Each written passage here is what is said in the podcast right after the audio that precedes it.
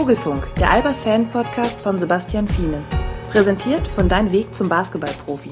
Ein Ratgeber für junge Talente, Coaches und Eltern. Erschienen im Meyer und Meyer Verlag. Hallo, lieber Alba-Fan. Willkommen zum Vogelfunk.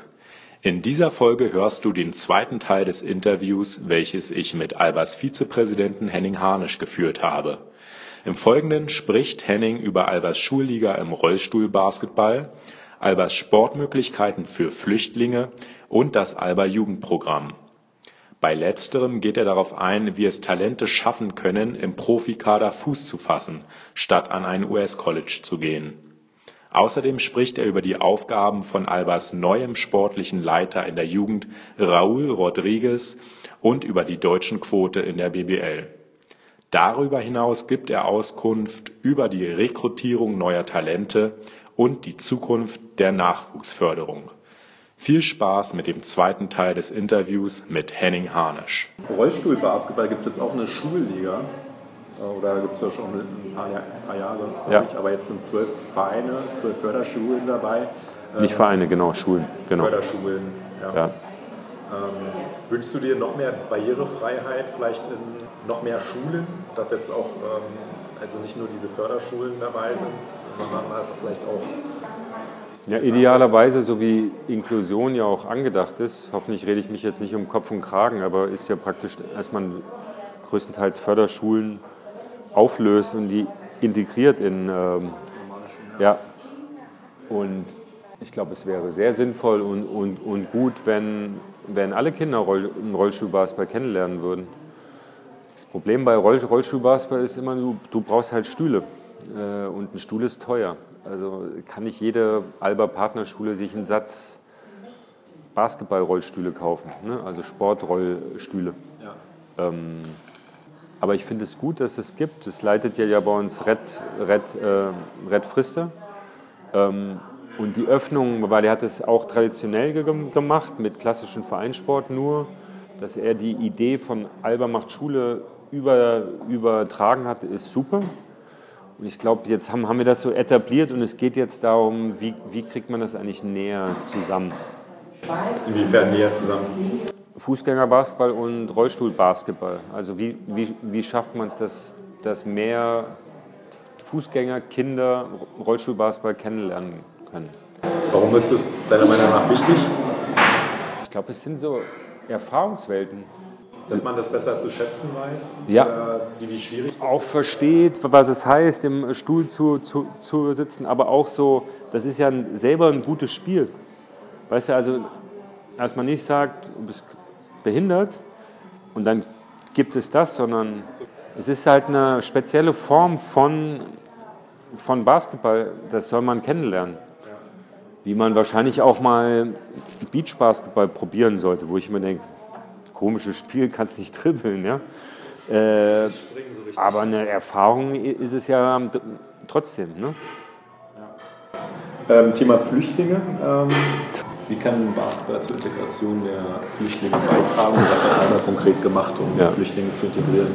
Na, wir sind ja als Teil von Profivereinen machen Schule, war halt ganz schnell die Idee da, als wir da das Thema, die Herausforderung äh, einbauen wollen und müssen. Und uns waren ein paar Sachen wichtig, dass das keine Eintagsfliege ist, also dass man mal einen Tag was macht, sondern wenn, dann mu- muss es in den Alltag reingehen. Äh, Und zum Zweiten, dass man nicht sagt, jetzt macht man was nur für Flüchtlinge, sondern idealerweise da, wo man sowieso mit allen kind, Kindern arbeitet, baut man es ein.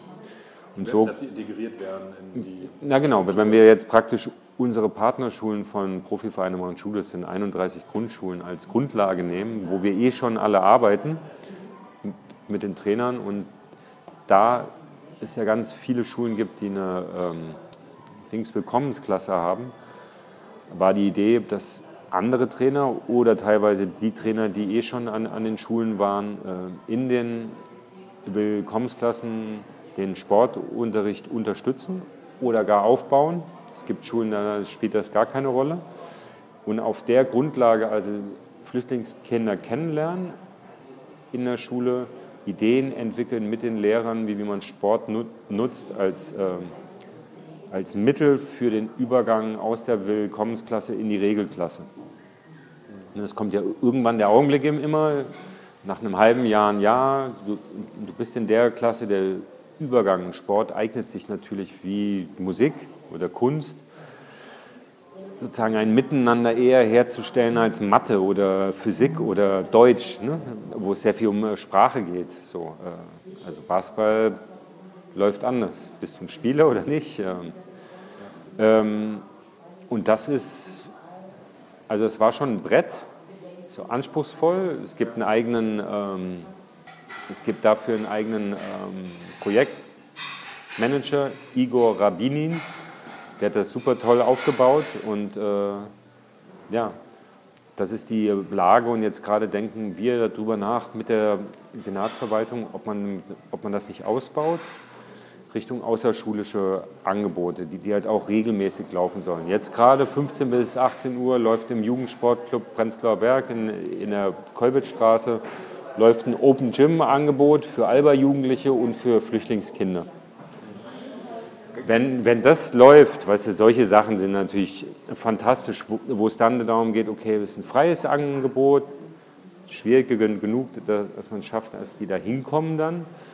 Aber wenn das läuft und es so ein Kennenlernen gibt, sozusagen, dass wir Leute haben, die halt helfen, diesen Übergang dann zu klassischen Sportangeboten, also wie gehen die dann in den Sportverein, ob bei uns, ob bei Empor, Rotation, äh, wo auch immer, je nach Stadtteil. Das ist ja eine Sache, die können normalerweise Sportvereine echt schwierig stemmen. Aber das würden wir halt gerne machen jetzt. Also weil jetzt geht es auch mehr um so die Schritte, ne, diese, so dieser erste Schwung, ne, der hat ja alle überfordert und ich fand, da war die Bürgergesellschaft echt toll, zumindest in den Städten. Äh, und jetzt geht es ja darum, okay, die Leute bleiben ja länger hier äh, und da kann natürlich Sport nochmal ganz anders eine Rolle spielen. Bis hin zu so die ersten Arbeitssachen. Ne? Also ein Basketballer aus Syrer kann Schiedsrichter werden als Schiedsrichter kannst du Geld verdienen. Ähm, du hast jetzt vornehmlich über Kinder und Jugendliche gesprochen. Ja. Ähm, kann man auch erwachsene Flüchtlinge, habt ihr da auch irgendwie was? Also Schiedsrichter vielleicht, aber. Ähm, Einzelbeispiele, noch nicht sozusagen eine große strukturelle Sache, das nicht. Alba Jugendprogramm, ähm, da vielleicht als kleinen Kritikpunkt, also ich meine, das ist ja alles Gerne auch mehrere, nein, nein. Ja, es gibt, gibt, hat sich alles ähm, toll entwickelt. Ähm, allerdings es ist ja schon so, dass nur wenige wirklich an der Spitze ankommen und äh, sich wirklich auch als Profis etablieren. Ähm, wenn man den Aspekt zum Beispiel mit den spanischen Talenten vergleicht, wo ja ganz viele ähm, Jugendspieler in den Profi-Teams integriert werden. Woran liegt es, dass es hier nicht so funktioniert? Na, zum einen, wenn man es richtig ernst nimmt, sind wir jetzt gerade dran, dass die Ältesten sind in dem Alter, also Moritz und Tim waren quasi Beispiel für, für, für die Ältesten. Äh, das heißt, der richtige Test in der Richtung kommt in, in den nächsten drei, drei bis fünf Jahren. Und Robert Glöckner? Genau, also das waren so, so die Ältesten. Also wenn wir das seit elf Jahren machen, es gibt ein Bild, Robert Glöckner als, als Mini, glaube ich. Ne? Ähm, das ist die eine Erklärung. Man braucht halt Zeit. Weißt du, wenn die klein sind, es braucht halt zehn Jahre, bis die 18 sind. So. Ähm, das zweite ist sicherlich, und da gibt es eigentlich auch bisher in Deutschland noch keinen Verein, seitdem sich das so grundsätzlich geändert hat mit einer Ausle äh, Ausländerregelung und einer Quotenregelung, äh, ist dieser Übergang ne, aus der Jugend Richtung Profis direkt sehr, sehr schwierig. Und nenn mir einen Verein, der, der, da in Deutschland schon so einen Schritt gemacht hat. Also es waren so gute Beispiele wie ein Per Günther geht aus Hagen nach Ulm und wächst da. Oder ein äh, Vogtmann wechselt nach Frankfurt oder ein Bartel aus Heidelberg. Aber es sind nicht Spieler, die aus dem eigenen Programm dann dort groß werden. Das ist aber das Ziel. Und ich glaube, das ist immer ein Thema von, das hat was zu tun, ob man es klappt, ob es generell eigentlich möglich ist. Ne? Also ob die Vorgabe so ist. Also als ich in die Liga zurückkam, also ich bin aus der Liga raus, da hatte jedes Team zwei Ausländer. Da war Alba mit acht Berliner Jungs oder sechs, ne? ob das jetzt Lüttke, Frisch, Tomic, Pesic äh, und so weiter war, weil du auch als deutscher Spieler, es gab keine Alternative. Ja? Ich kam zurück, die, die Liga war kom komplett offen. Es gab Teams mit zwölf College-Amis. Äh, wenn die Lage so ist, kannst du natürlich trotz. Dass du zurückgekommen bist? Na, ich bin äh, nach meinem Studium 2004 zurückgekommen in, in den Profi-Basketball und innerhalb von sechs Jahren hatte sich das komplett ge geändert und war eine Hooligan-Liga. Und ich meine, also dann kannst du einen 19-jährigen Nico Simon haben, weil du an die Idee glaubst und, und dem zum zweiten, zweiten Point Guard machen. Dann spielst du gegen Quakenbrück, die drei erfahrene Ami-Profis haben. Das Resultat damals war, war, war bitter. Es lag nicht, nicht nur an Nico Simon, aber Quakenbrück schlägt uns in, in den Playoff-Viertelfinals. Jahre später haben wir es mit sehr viel politischen Kampf und einer Willen geschafft, dass wir jetzt eine Quotenregelung haben von 6 und 6. Also die Folgen sieht man. Es gibt mehr Spieler, deutsche Spieler. Meine Frage ist, warum machen wir nicht weiter? Also warum reicht das jetzt oder sagen wir jetzt 8 und 4? Dann wird es ja noch wahrscheinlicher. Äh, aber ob da alle so mitmachen, weil... Würdest du schon befürworten? Klar. Klar. Ähm, das ist das Thema, was, was unser, das, unser Herz, ja, da kamen wir her und äh, wir haben so viele Basketballer bei, bei uns, an, angefangen bei Marco Baldi, jetzt mit Imar und Raul und vorher Mitat und äh, mir. Wir wollen das alle. Man muss ernst nehmen, dass das auch die Beispiele, ne, ob jetzt ein Philipp Heiden, äh, ob das Nico Simon ist, später ein Joe Herber. Ähm, man muss es ernst nehmen, dass es scheinbar sehr, ja, sehr, sehr schwer ist, direkt aus der Jugend rein, reinzukommen. Ich glaube, was total wichtig ist bei, bei uns, sind ja zwei Schritte, dass wir diesen wirklich tollen Partnerclub haben, Bernau, wirklich tolle Leute arbeiten äh, und Pro B ist ein super Zwischenschritt ist was anderes als Regionalliga. Es geht auch mit Regionalliga, aber es ist anders. Es hat auch eine, eine, Kraft letztlich.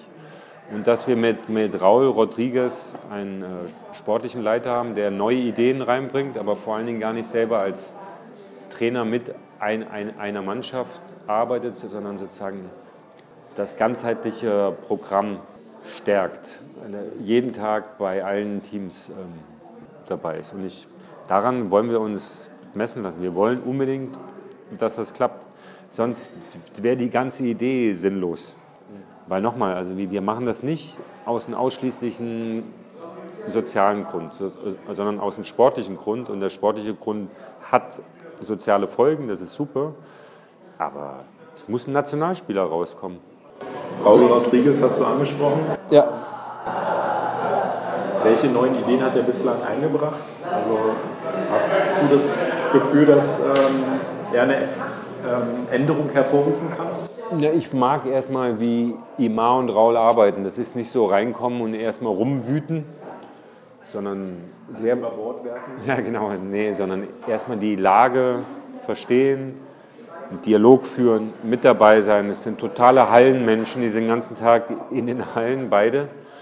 Ja. Ähm, und gerade Raul, der ja später gekommen ist, also der arbeitet sich quasi durch das Programm ne, mit, mit Bernau, Regionalliga, NBBL, JBBL.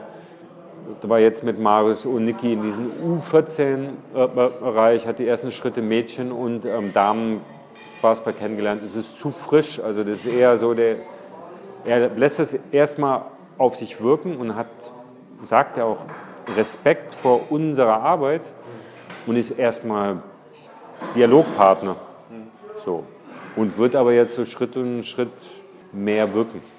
Also man, einerseits denkt man, wow, was ein Luxus, ein Trainer, der halt keine Mannschaft trainiert, immer überall dabei ist. Wenn man das aber dann ein paar Monate macht, merkt man, eigentlich ist das eine total wichtige Grundlage. Und das ist ja das eins der großen Probleme aus meiner Sicht im deutschen Basketball ist, dass äh, BBL-Clubs mit ihren Nachwuchsprogrammen haben jetzt hauptamtliche Trainer, aber ganz viele haben keine sportliche Leitung. Also weder im Profibereich noch im Jugendbereich. Ist ja eigentlich merkwürdig, wenn man ein Sportverein ist. Und ich glaube, dass das jetzt kommen muss. Weil zu viele Clubs stecken da ja richtig Geld rein. Also die sportliche Leitung, die, die den Überblick hat, äh, ist doch total wichtig. Ähm, wie kann man in Zukunft verhindern, dass so Top-Talente wie Moritz Wagner den Verein verlassen, nachdem man so viel Förderung quasi äh, diese Person gesteckt hat? Äh, naja, erstmal muss man ja, ja. Ich meine, es sind ja freie Menschen, die erleben noch in der Gesellschaft, die halt, ne, also wo man niemanden zwingen kann, was wir auch nicht wollen. Ich glaube, für Moritz war das nicht leicht, äh, weil, weil er sich hier aufgehoben fühlt. Das ist halt sein Club, ist quasi Nachbar von mir. Äh, ganz feiner Kerl, feine Familie. Aber der, der, der, wollte halt seinen Rucksack packen und raus in die Welt.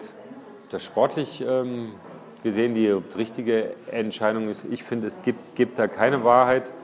Ich finde aber das College-System ziemlich abgefuckt. Ich finde von der sportlichen Logik her, also was Training an, an, angeht und so ein Jahreszyklus, ist es ungenügend. Es ist sowas, es entwickelt sich mehr und mehr zu so einem Business, was sozusagen NBA-Fantasien stärkt.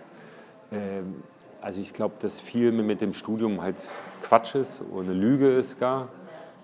Aber es hat so etwas Grundfaszinierendes und das können wir kritisch sehen. Ähm, das gibt es aber und die Frage ist, welche Fantasien entwickeln wir? Also was für Geschichten, welche, welche Träume können, können wir aus, aus, auslösen? Also dass man sozusagen der nächste Daniel Theiss sein, sein will.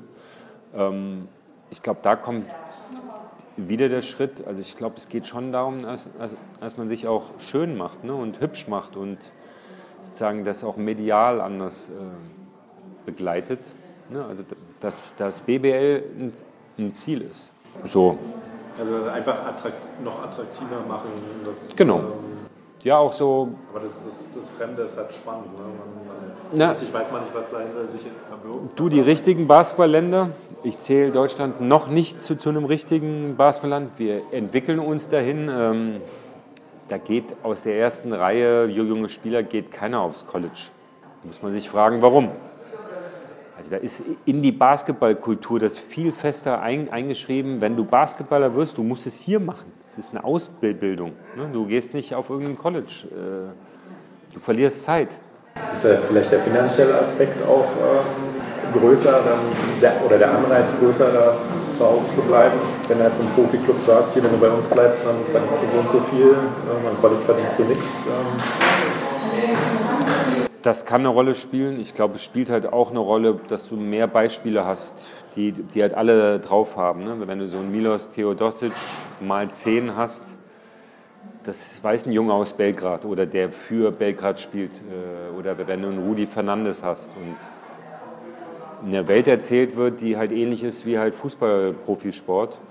Ähm, da sind wir besser geworden. Es braucht halt Zeit, äh, aber es gibt jetzt, ne, es gibt ein Dutzend Spieler, deutsche Spieler, die, die, die man kennt, die, die eine sehr ordentliche, also ob das jetzt Nils Akim bei, bei uns, Patrick Heckmann, Maudolo, äh, Daniel Theiss, Per Günther, also man, man, man kann Namen auf, aufzählen. Nochmal, als ich zurückkam, äh, da gab's, es gab keine deutschen Spieler.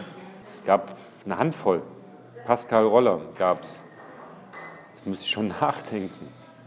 Ähm, und ich glaube, das, das ist sicherlich ein Punkt. Aber nochmal, dass das ganze System weiß, warum man diesen ganzen Aufwand äh, betreibt und alle auch mit, miteinander arbeiten. Und ich meine, wenn, wenn man einen Bundestrainer hat wie halt Henrik Rödel, der den jungen Spieler sagen kann, dass es falsch ist, aufs College zuzugehen und, und seine eigene Erfahrungen reinbringen kann. Ich meine, er hat einen Ring, ne? Äh, kann man sagen, wow, aber er sagt, als Basketballer hat er Zeit verloren. Und ich kenne Henrik Grödel vor College und nachher ist ein super Spieler, aber er war verzockter, verspielter vor, vor, äh, vorher. Er ist ganz schön sozusagen in eine Rolle reingedrängt worden. Gleiche mit Nils? Gleiche mit Er war mehr der Allrounder auch vorher, ne? Und jetzt ist er so ein bisschen eindimensionaler geworden. er kämpft, da reinzukommen wieder. Aber wenn, wenn, wenn du das vier Jahre machst und, und nochmal, der ist als Beispiel auch nicht, er hat zwei Ringe. Ne? Und beide würden, würden sagen, es war, war eine tolle Zeit und ganz viel er, erlebt. Aber sagen vier Basketballjahre oder Maodo, keine Ahnung, Ivy League. Hast du mal ein Ivy League-Spiel gesehen? Ich auch nicht. Aber ich stelle es mir bescheiden vor. Ich meine, ja trotzdem gut entwickelt. Ne? Das sind ja alles, ne, weil die eh Superspieler sind, schadet das nicht komplett. Aber ich frage mich dann immer, okay, Maodo in, in der Lage, ist halt die Frage, wie viele Pro B-Vereine, Pro A-Vereine gibt es, die, die sozusagen jungen, jungen Spieler wachsen lassen. Also Bernau ist gerade so ein Ort, wo, wo, wo ich denke, das ist super. Da, da, kannst du, wenn du zwischen 17 und 20 bist und es wirklich werden willst, kriegst ein super Training, die Anbindung ist gut. Das müssen wir mal aufzählen. Wie viele Orte gibt es denn davon in, in Deutschland? Ne? Verbindungen BBL zu, zu einem zweiten Liga-Club, weil das ist schon wichtig. Ähm, zum Thema Talentrekrutierung ist, ähm, wie wichtig ist denn die mediale Aufmerksamkeit ähm, für den Basketball-Nachwuchs, äh, was jetzt äh, die Talentrekrutierung an, angeht? Ist sie überhaupt wichtig oder? Äh ja, was meinst du Talentrekrutierung, dass überhaupt Kinder Basketball spielen wollen oder um halt praktisch aus der Jugend Richtung Profi-Basketball zu kommen? Mhm. Eher so in Richtung ähm, Leistungssport von ähm, okay ja, die schon. Hm. Ich glaube, es hilft jeder Sportart, wenn die maximal medial äh, präsent ist, äh, so wie es auch jeder Sportart hilft, wenn die, also Spielsportart, wenn die Nationalmannschaft gut spielt und wenn man Aushänge, äh, Aushänge, wie heißt es, Schilder hat, ne? Mhm. Ähm, das ist schon immer so und das wird, wird sich nie ändern. Das heißt, äh, für die Medien natürlich hilft es, wenn man äh, Geschichten erzählen kann, wenn halt viele Leute mitkriegen, was halt läuft, dass es eine Bundesliga gibt, äh, dass die Nationalmannschaft um et, etwas kämpft. Äh, das kann man halt nicht vorschreiben. Äh, ich finde, grundsätzlich sind wir da auf einem guten Weg. Also es wird mehr, es wird vielfältiger. Wie immer lässt sich natürlich alles noch größer, weiter, schöner denken. Mhm. ich glaube, dass das natürlich total hilfreich ist, vor allem wenn man, wenn man so Grunderzählungen hat, ne, wie, wie man in äh, Deutschland Spieler wird, also man muss nur an den Fußball denken, äh, das hilft natürlich äh, ne, also für alle Vereine, die halt Spieler ausbilden wollen, weil da so eine Fantasie an, angeregt wird, dass Spieler das halt mitkriegen und sich auch daran orientieren können, wenn es nicht zu ausgedacht respektive abgehoben ist. Ja. Und das Leitmedium Fernsehen spielt da bestimmt eine ganz besondere Rolle. Nur, dass das halt nicht nur irgendwie Absolut. zu lesen ist, sondern halt auch zu sehen ist. Absolut. Ja. Na, aber Fernsehen ändert sich nicht nur in den letzten zwei, drei Jahren, sondern spätestens seit Einführung des Privatfernsehens. Also ist halt auch nicht so leicht zu, zu sagen. Also ich glaube, das Thema ist gerade nicht, äh, wie wir müssen alles dafür tun, dass wir dass wir vor oder nach der Tagesschau im ersten auftauchen, sondern eher was sind Orte, wo, wo halt äh, Basketball als, äh, ähm, ja, als bewegtes Bild wachsen kann. Mhm. Und ich glaube, da sind wir mit Telekom Basketball schon auf einem sehr guten Weg. Äh, auch da, aber es lässt sich natürlich alles noch ausbauen und weiterspinnen. Ja. Ja, und auch, dass halt so Jugendevents ähm, übertragen werden mittlerweile. Also das Albert-Schweitzer-Turnier wurde ja jedes Spiel ja. gezeigt und auch bei, der, bei den Jugend-Europameisterschaften kann man sich ja letztendlich auch alles angucken online. Ne? Ja. Genau, ist einerseits toll, ne, wie viel man mittlerweile sehen kann. Es ist aber was für totale Spezialisten. Äh, und es ist schon eine Frage, ob wir unsere Kinder, Jugendlichen dahin entwickeln, dass die selber auf solche Sachen stoßen. Äh, oder ob das nur was ist für, für, den absoluten Basketball-Nerd. Hm. Blicken ja. wir mal in die Zukunft, ähm, was ja. so Alba-Nachwuchsförderung angeht. Ja. Ähm, ja, was die Zukunft, Nachwuchsförderung und dein soziales Engagement betrifft, hast du ja schon sehr viel bewirken können. Ähm, welche Ideen und Zukunftspläne schwirren jetzt in deinem Kopf herum? Welche Berge möchtest du als nächstes versetzen? Also wie immer hoffentlich nicht steht das Ich ich führen äh, wir, ne? also was mhm. wir halt mit, miteinander machen wollen. Na, ich glaube, in den nächsten Jahren geht es im deutschen Sport noch viel mehr darum, dass die, die sozusagen wissen, dass viele viele Sachen im, äh, im Sport eher kritisch sind oder in einer Krisensituation sind, dass die miteinander ähm, äh, miteinander eigentlich Lobbyarbeit an einer gemeinsamen Sache machen. Mhm. Und, und, ich glaube, was wir hier in Deutschland definitiv brauchen, ist eigentlich eine neue Sportidee, also wie, wie man Kinder zum Sporttreiben bringt. Mhm. Und ich glaube, dafür, äh, das hatte ich ja ja schon angedeutet, äh, das kann nie ein Verein alleine machen oder eine, eine Bildungsverwaltung oder ein Landessportbund. Das ist immer, das ist ein Kreis von Akteuren, ne, die, die sich auf, auf den Weg machen. Und ich finde, als Kennzahl, so als Beispiel für unsere Stadt, ähm, Berlin, also es gibt hier 2500 Kitas und ich glaube, wenn wir es in den nächsten zehn Jahren schaffen, das sind 2500 Kitas in der Stadt, Sport ein Thema ist oder alle Kitas eine Sportidee teilen, dann haben, wir einen Riesenschritt geleistet für alle Sportarten, äh, aber auch für ein Sportland. So, hm. ich glaube, das ist definitiv ein Ziel. Das zweite Ziel wäre ähm, wie schaffen wir es, äh, neue Sportspielideen zu schaffen für Studenten? Äh, ich glaube, dass unser klassischer Vereinssport für dieses Alter äh, zwar Angebote bietet, aber ich glaube, das ist eine absolute Minderheit, die wirklich in diesem klassischen Vereinssport als Student Basketball spielen will. Und ich glaube, analog zur Grundschulliga und zur o Oberschulliga ist so ein, ähm, ja, ein Studentenspielbetrieb könnte ein großes Ding werden. Und das finde ich sehr interessant. Und auch dadurch sozusagen, das wäre das dritte eigentlich, äh, rauszukommen aus diesem Denken klassischer Vereinssport, Schulsport, sondern neue Ideen sagen zu, okay, eine Grundschulliga ist eigentlich ein Verbandsspielbetrieb, weil man dadurch viel, viel mehr Kinder spielt. Ja, also das können theoretisch alles Mitglieder sein vom Verband so das Denken quasi aufzubrechen. Das wäre ein drittes. Äh, das vierte wäre definitiv weiter daran zu arbeiten, dass möglichst viele fitte, fähige Leute äh, Berufstrainer werden können, ne? von Kita-Trainer über Mini-Trainer bis Jugend, Jugendleistungssport. Äh, und das heißt vor allen Dingen, dass es ein größeres Bewusstsein davon gibt, dass es ein ein echter Beruf ist, ja, und nicht irgendwas, was sich Verrückte ausdenken, sondern dass ein großer inhaltlicher und vor allen Dingen aber auch sozialer Wert drin, drin steckt. Und ich glaube, wenn man das so angeht, dann hat man auch schon die Grundlagen dafür, dass sich Sport generell, aber vor allen Dingen Basketball auch ordentlich weiterentwickeln kann.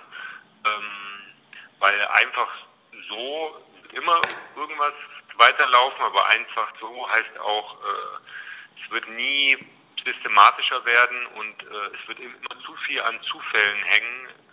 Zufälle, die sehr viel zu tun haben mit die, die, der Ehrenamtsidee, die, wo sie klappt, toll ist, aber keine, keine flächendeckende Zukunft herstellt. Hm, hm. Okay, ähm, nochmal ganz kurz nachgefragt. Also in ganzen Kitas, da steht Sport allgemein im Vordergrund. Also jetzt nicht speziell ja, ja. Basketball, sondern nee. Da. Wir wollen nicht, dass äh, Kita-Kinder danken können. Ja. Äh, aber wenn man irgendwann mal danken soll, muss man ja den ersten Schritt in Richtung Sport machen. Ja. Und ich nehme sehr ernst, was, was mir alle Sportlehrer, die an Grundschulen und, und unterrichten, sagen, dass die Kinder mit immer schlechteren sportlichen Grundwissen an die Schulen kommen. Darum geht's. Hm. In die in die Kinder auf eine nette, spielerische Art und Weise so die erste Bewegungssportidee einpflanzen. Es geht hm. ja immer um Laufen, Springen, Werfen, verbunden mit Rhythmus, Koordination, äh, erstmal einen Ball in der Hand haben, hm. diese Dinge. Es ist ein reiner Zufall, welches Kind in diesen äh, Genuss kommt. Hm. Noch. Ja, ja. Und ähm, Sport an Schulen, also du meintest ja, dass der Vereinssport keine Perspektive hat. Ähm, ein Sport an Schulen und an Universitäten ist ja wieder dieses Amerikan nach dem amerikanischen Vorbild. Oder woran orientiert ihr ja, das euch? Das ist ja der eine Teil. Ne? Der ein, ein, eine Teil ist ja, Ganztagsschule sagt, wir müssen viel mehr Vereinssport in der Schule denken und um, umsetzen. was unser großer Unterschied und Vorteil gegenüber dem US-amerikanischen Sport ist, ist ja gerade un, unsere klassische Vereinssportidee.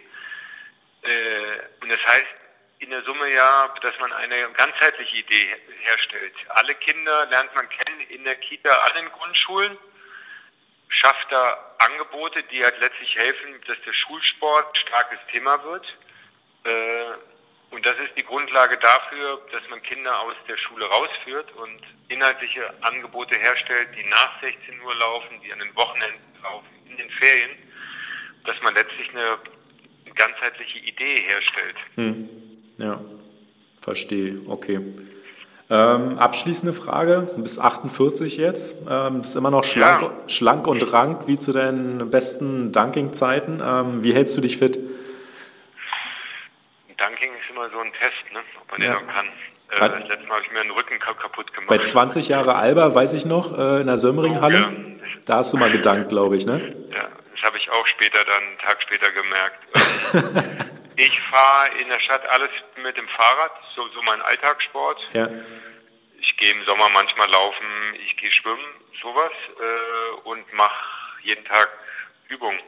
Vorneweg äh, kann ich jedem nur raten, da, da bin ich süchtig nach Klimmzüge. Mhm. Beste Übung, sagt der Fitnesstrainer hoffentlich auch. Ja, ja, auf jeden Fall. Aber es kann auch nicht jeder, ne? Also wenn ich mir jetzt so die ja. NBBL-Mannschaft anschaue, mit, äh, mit denen ich Athletiktraining mache, ähm, da schaffen nicht wirklich viele fünf Klimmzüge. Also wenn. Ja, ich habe angefangen vor circa zwei Jahren und konnte maximal ein. Ja.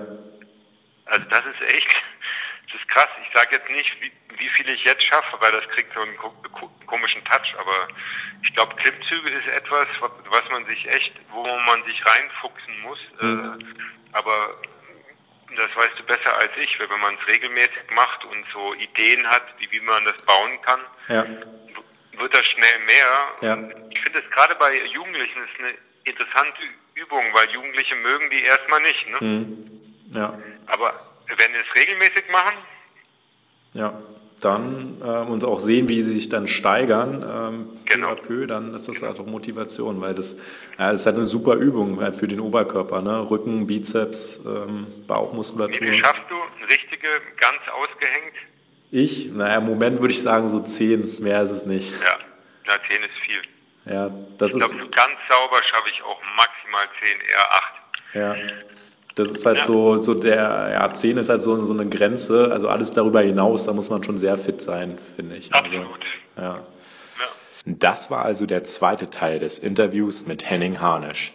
Ich hoffe, du konntest ein paar neue Einblicke in das Alba Jugendprogramm gewinnen. Vielen Dank fürs Zuhören und bis zum nächsten Mal. Das war der Vogelfunk, der Alba Fan Podcast von Sebastian Fienes. Präsentiert wurde die Folge von Dein Weg zum Basketballprofi ein Ratgeber für junge Talente, Coaches und Eltern. Erschienen ist das Buch im Meyer und Meyer Verlag.